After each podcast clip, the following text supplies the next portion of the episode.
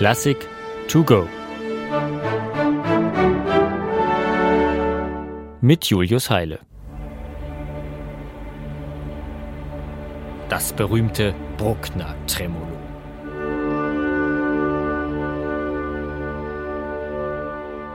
Fast jede Sinfonie von Anton Bruckner beginnt mit einem solchen Grundrauschen, einem flirrenden Klangteppich der Streicher, auf den sich kurze Zeit später der Kerngedanke des gesamten Werks draufsetzt.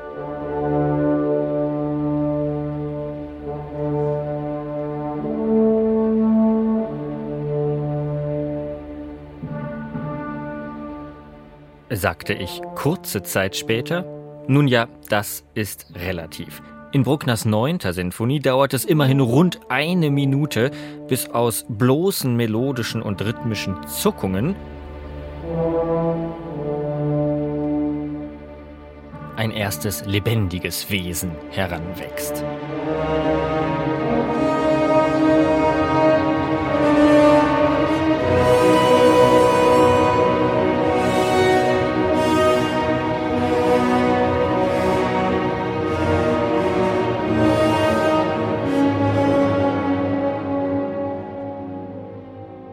Und es dauert weitere knapp zwei Minuten, bis das eigentliche Hauptthema des ersten Satzes geboren wird.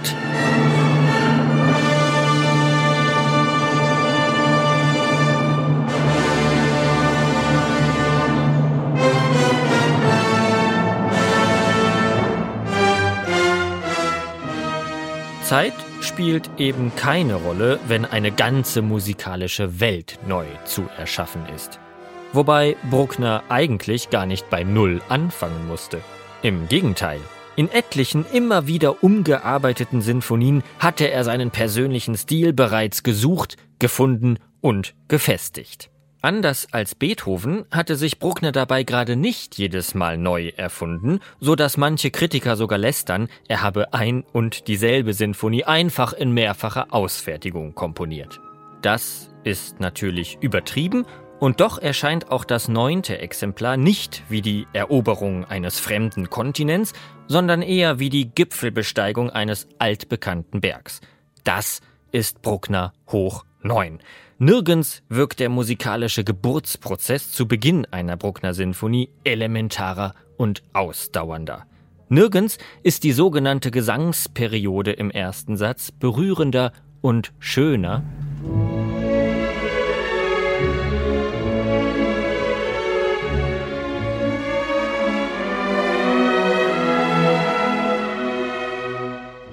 Und nirgends stampft der treibende Puls eines Bruckner Scherzos wilder als hier.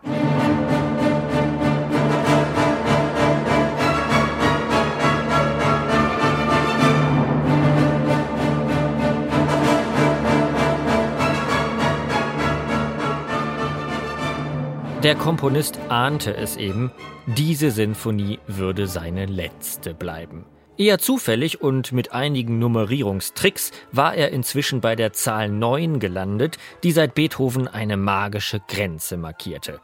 Bis hierher und nicht weiter. Schon für den ersten Satz seiner Neunten nahm sich Bruckner daher ungewöhnlich lange Zeit, als solle das unausweichliche Ende seiner Laufbahn möglichst weit herausgezögert werden. Nach Abschluss des dritten Satzes ereilte ihn dann tatsächlich eine schwere Erkrankung, von der er sich nicht mehr erholte. Noch auf dem Sterbebett soll der Komponist am Finale gearbeitet und für dessen Vollendung gebetet haben. Über einen unfertigen Entwurf aber kam er nicht mehr hinaus. Kaum überraschend, dass diese tragische Geschichte die Nachwelt in der Deutung der Neunten maßgeblich geleitet hat. Insbesondere der letzte vollendete Satz, das großartige Adagio der Sinfonie, ist unschwer als eine Musik des Abschiednehmens zu hören. Auf der einen Seite schweift der Blick des tief religiösen Komponisten zurück in die Jahrhunderte der Kirchenmusikgeschichte, Etwa, wenn das Hauptthema des Satzes an das liturgische Dresdner Amen erinnert, das bereits durch Mendelssohns Reformationssinfonie wie auch durch Wagners Parsifal berühmt geworden war.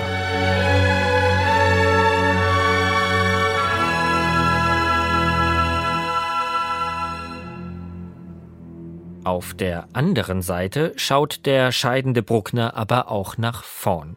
Ein visionäres Klangfeld, basierend auf einem bemerkenswert weit aufgefächerten Akkord, öffnet für viele Interpreten bereits die Tür zur Atonalität.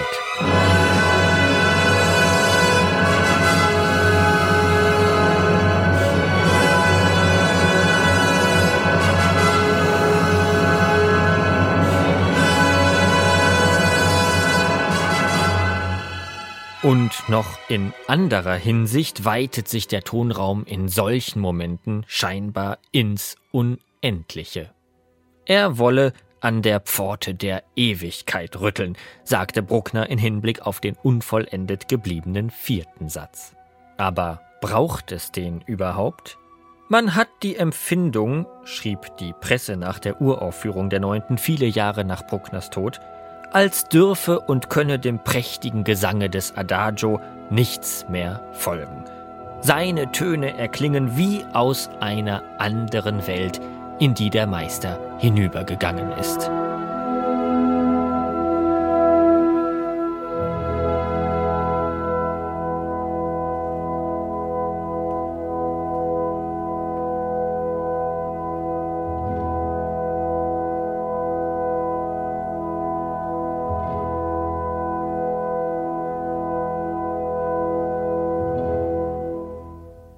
Eine digitale Werkeinführung des Norddeutschen Rundfunks. Weitere Folgen finden Sie unter ndr.de-classic to go.